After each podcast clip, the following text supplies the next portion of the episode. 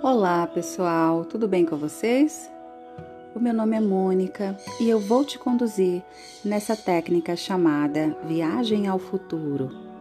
Esse podcast é gravado especialmente para o grupo de estudos, mas qualquer pessoa pode aproveitá-lo.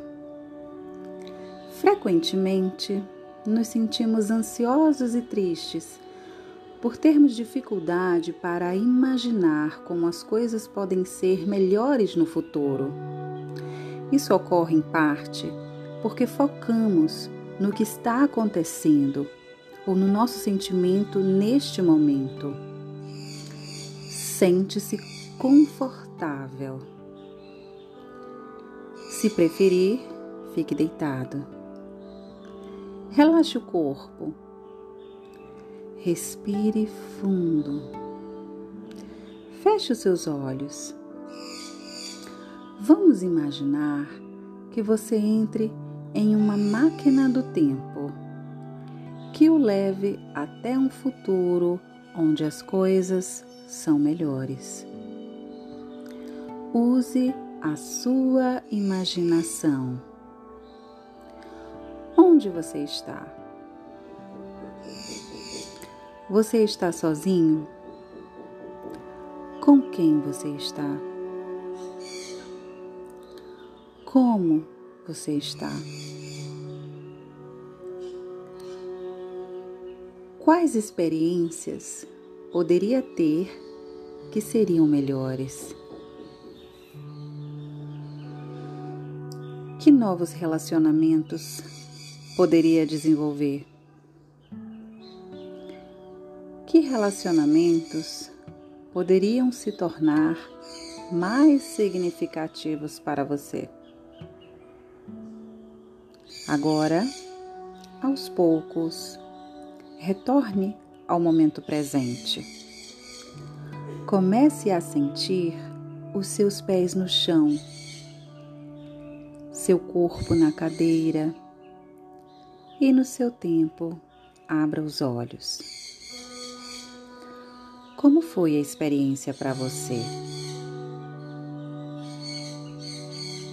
Espero que você tenha aproveitado e até o próximo podcast.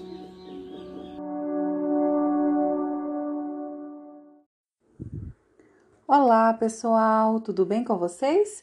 Aqui é a Mônica Reis e nesse vídeo eu vou falar brevemente sobre conceitualização cognitiva. Vamos lá?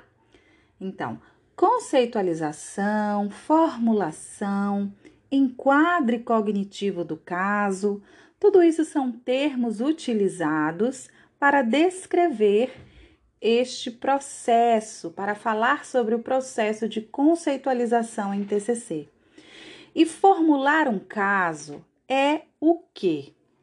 Basicamente, nós podemos dizer que formular um caso é elaborar um modelo uma representação que demonstra como o cliente ele está funcionando e como que a terapia vai atuar. Então, formular um caso é um processo onde um terapeuta ele vai aplicar a teoria cognitivo comportamental para entender quais são os fatores que precipitam, o que que mantém, o que, que aumenta, exacerba as apresentações clínicas desse cliente? Então, todo o processo de TCC deve incluir a conceitualização cognitiva de caso. A conceitualização de caso é central para a TCC, sendo considerada uma competência essencial. Então, ela tem um caráter colaborativo, ou seja, tanto o cliente quanto o terapeuta, eles vão participar dessa elaboração, né, dessa conceitualização. E a gente diz que a gente está conceitualizando, entre aspas, o nosso cliente desde o primeiro contato com ele. Ou seja, desde o primeiro momento em que a gente atende esse paciente, a gente já está tentando compreender em termos cognitivos e comportamentais, quais são as demandas desses nossos clientes, tentando descrever em termos cognitivos e comportamentais aquilo que ele apresenta para nós. Então, é, mesmo assim, né? Normalmente, esse processo de conceitualização, né, essa elaboração, vai durar geralmente de três a cinco sessões. É claro que tem pacientes e tem profissionais, né, que isso vai variar. E tem casos que vai durar sessões a mais, né? Vão ser necessário mais algumas sessões para que o terapeuta consiga elaborar essa conceitualização. Terapeutas mais experientes, com muitos anos de prática clínica, podem não, não precisar né, de tantas sessões para conseguirem elaborar esse, né, essa conceitualização inicial. Só que a elaboração do diagrama ela é dinâmica, ou seja, novas informações podem ser inseridas ou os dados, outros, outros dados podem ser modificados também em qualquer fase do tratamento. Ou seja, não é porque a gente faz aquela conceitualização ali é, que vai acontecer inicialmente no processo psicoterápico e vai durar aí em torno de três a cinco sessões que aquilo ali vai ficar estático ao longo do processo psicoterápico. Não é assim, né? Aquilo ali é elaborado, mas ele é dinâmico, ele vai sendo refinado ao longo do processo psicoterápico. Então, quais seriam aí as, as funções da conceitualização? A gente vai dizer que basicamente a conceitualização cumpre duas funções. Então, ela ajuda na compreensão do caso e orienta o plano de tratamento. Mas nós sabemos, né, que além disso, é, a conceitualização também pode ser útil nesse processo de psicoeducação é, do, do cliente, né? Ajudando ele a entender, a compreender o seu sistema de crenças e de manutenção de sintomas.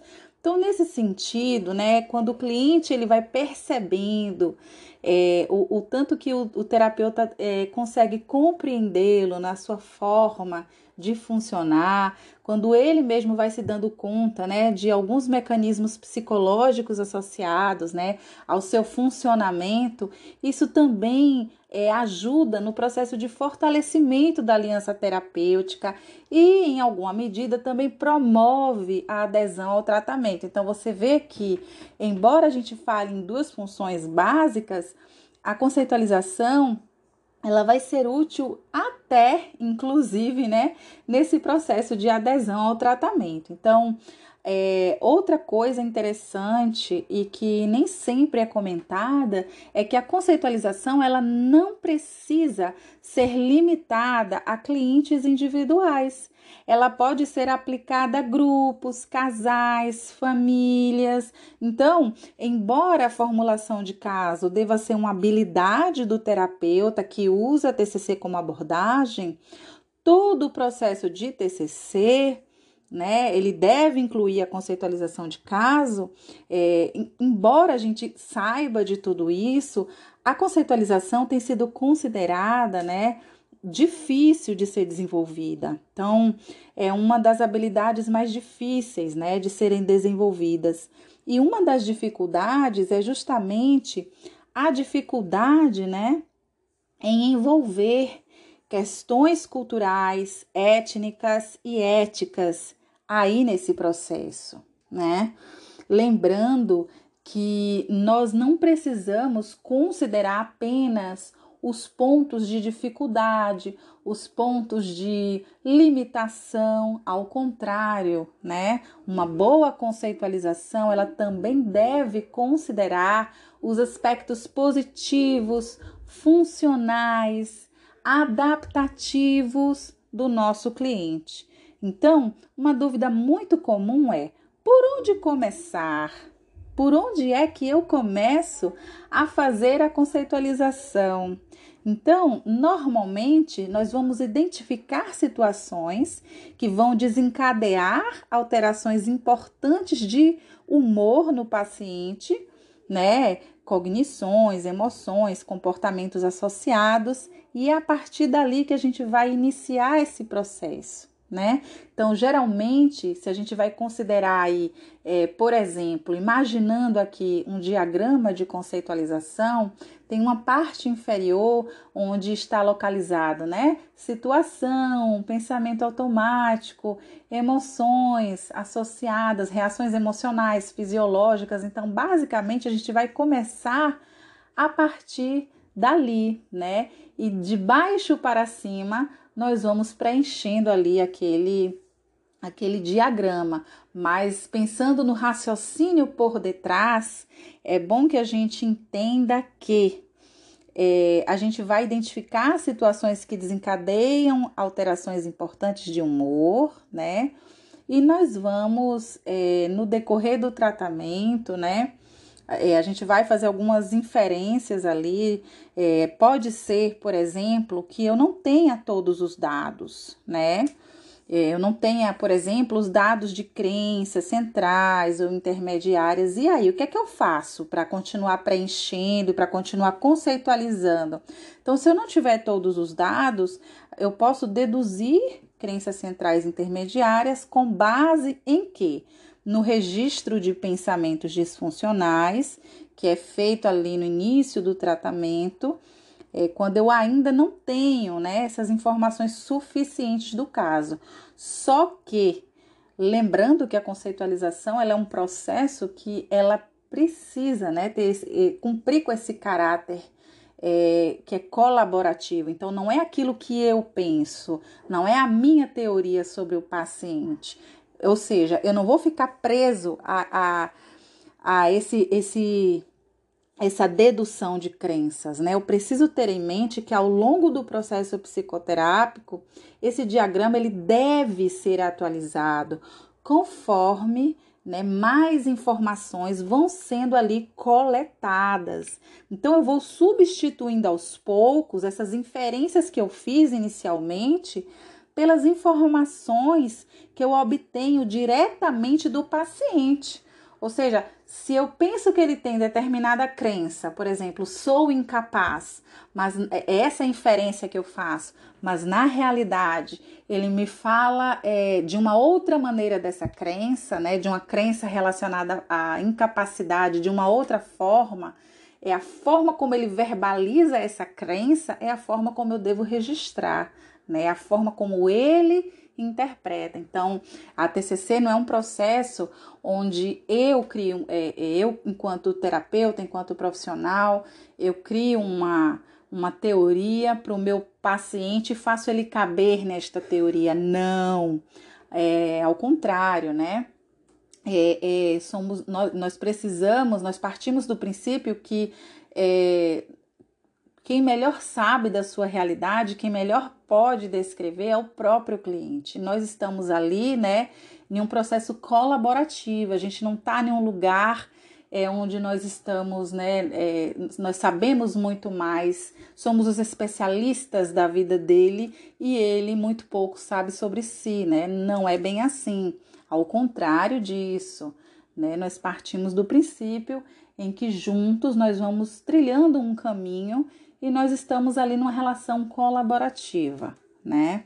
Então, ao, aos poucos, as inferências do terapeuta vão sendo é, substituídas, né, pelas informações obtidas diretamente do paciente, porque afinal de contas é isso que realmente importa. Então, a conceitualização cognitiva, ela só é findada, só é finalizada apenas no final do tratamento.